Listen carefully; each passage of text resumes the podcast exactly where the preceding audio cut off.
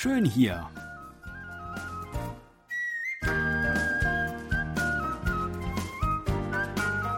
Ausflugstipps für Korea.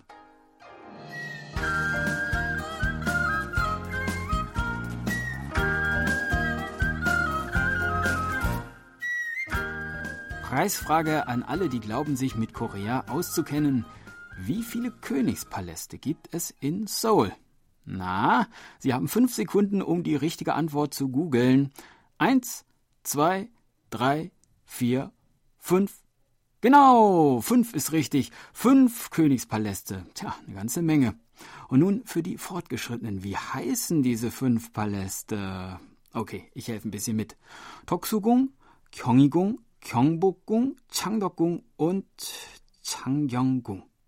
Mit solchem Wissen kann man auf KBS World Hörertreffen mächtig Eindruck schinden, sage ich Ihnen. So, und wir geben uns heute die volle Dröhnung. Alle fünf Paläste an einem Tag. Fünf auf einen Streich in einer großen Rundtour zu Fuß. Das ist gut zu schaffen, denn die Paläste liegen alle sehr zentral im Umkreis von 1,5 Kilometern um das große Tor Kwangamun herum. Und es gibt eine Route durch die Stadt, die an allen Palästen vorbeiführt. Keine Sorge, wir werden uns nicht jeden einzelnen Palast anschauen, hm, sondern uns vielleicht auf einen oder zwei beschränken. Also, auf geht's. Wir beginnen am Palast Toksugong, der in der Nähe des Rathauses liegt. Mit der U-Bahn-Linie 1 erreichen wir die Station Shichong und gehen am Ausgang 2 nach draußen. Ein paar Schritte und schon befinden wir uns am Toksugong, am Palast des tugendhaften langen Lebens. Wir haben Glück. Gerade findet am Eingang die Wachablösung der königlichen Wächter statt, begleitet von traditioneller koreanischer Musik. Diese Wachablösung wird jeden Tag dreimal um 11, um 14 und um 15.30 Uhr vor dem Tor Taehanmun abgehalten und gibt einen guten Eindruck vom Charakter traditioneller höfischer Rituale in Korea. Wir folgen nun dem Weg an der Palastmauer entlang. Er ist von Ginkgo-Bäumen gesäumt und besonders im Herbst, wenn die Blätter in strahlendem Gelb leuchten, sehr reizvoll. Man kommt hier unter anderem auch an der ehemaligen russischen Legation vorbei, die 1890 im Stil der Renaissance errichtet wurde. 1895, als Kaiserin Myeongsong ermordet worden war, flüchteten König Kojong und der Kronprinz in die russische Legation, wo sie ein Jahr lang blieben. Wir überqueren eine große Straße und sehen nun auf der rechten Seite den Palast Gyeonggi-gung, den Palast der ungestörten Harmonie. Ungestörte Harmonie hätte man diesem Palast auch wünschen wollen, doch immer wieder wurden große Teile des Palastes zerstört, so 1829 durch ein großes Feuer und Anfang des 20. Jahrhunderts während der japanischen Kolonialherrschaft. Wir halten uns rechts und gehen in Richtung des großen Platzes am Kwangamun. Das Kwangamun ist das große, prächtige Haupttor des größten aller Solar-Königspaläste, des Gyeongbokgung, des Palastes der strahlenden Glückseligkeit. Der Gyeongbokgung war die eigentliche Hauptresidenz der Joseon-Dynastie und ist für den klassischen Sightseeing-Touristen in Seoul ein absolutes Muss. Tja, ich würde sagen, da folgen wir ruhig mal dem Mainstream, um nicht hinterher schamvoll eingestehen zu müssen, zwar in Seoul, aber nicht im Gyeongbokgung gewesen zu sein. Also, was gibt's hier zu sehen? Geht man durch das Tor Kwangamun geradeaus, kommt man zum Mittelpunkt des Palastes, zur prächtigen Halle Kyungjongjeon, dem größten hölzernen Gebäude Koreas.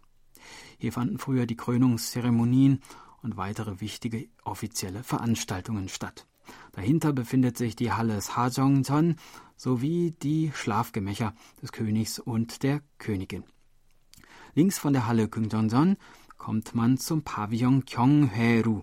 Dieses zweistöckige Gebäude, an einem Lotusteich gelegen, zählt wohl zu den schönsten Gebäuden des Palastes.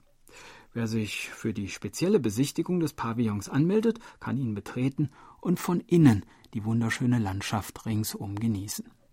Für diese spezielle Besichtigung, die etwa 40 Minuten dauert, muss man nichts zusätzlich bezahlen, sollte sich aber unbedingt vorher anmelden. Wir begeben uns nun zum Ausgang am Staatlichen Volkskundemuseum, überqueren die Straße und gehen weiter in östlicher Richtung. Schon bald stoßen wir auf die Mauern des Changdokgung, des Palastes der glänzenden Tugend. Der Changdokgung ist in drei Bereiche untergliedert: den Verwaltungsbereich, den Wohnbereich und den hinteren Garten. Im Verwaltungsbereich liegen das Haupttor, die Steinbrücke, die Audienzhalle und das Arbeitszimmer des Königs.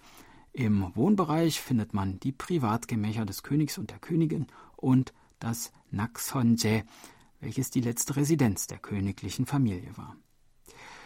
Die besondere Hauptattraktion dieses Palastes aber ist der hintere Garten, Huwon, beziehungsweise der geheime Garten, Pion. Er ist etwa 32 Hektar groß und fügt sich harmonisch in die hügelige Landschaft. Hier findet man zahlreiche Pavillons, Lotusteiche und uralte Bäume, eine Oase der Ruhe inmitten des lärmigen Großstadttrubels. Schön hier. Den Abschluss unseres Rundganges bildet der Changyonggung, der Palast der hellen Freude. Dieser Palast hat in der Kolonialzeit besonders stark gelitten. So wurden damals ein Tierpark und ein botanischer Garten hier untergebracht.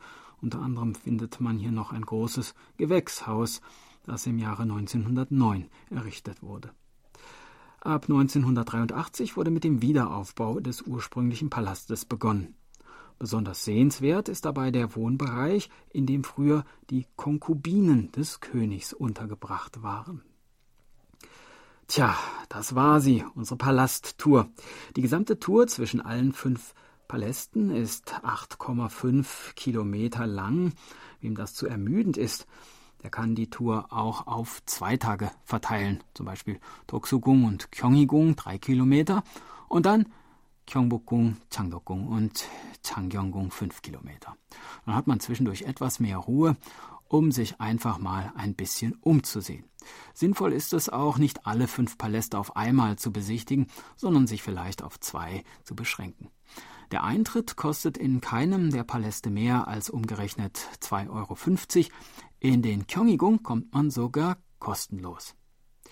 Anzumerken bleibt, dass die Restauration all dieser alten Städten auf das gewissenhafteste ausgeführt wurde und man tatsächlich eine Ahnung bekommt, welch sublime und majestätische Atmosphäre hier dereinst zu Zeiten der Joseon-Könige geherrscht haben mag. Das war unser Ausflugstipp für heute. In einer Woche starten wir die nächste Tour und würden uns freuen, wenn Sie wieder mitkommen. Tschüss und bis dann, sagt Jan Dirks.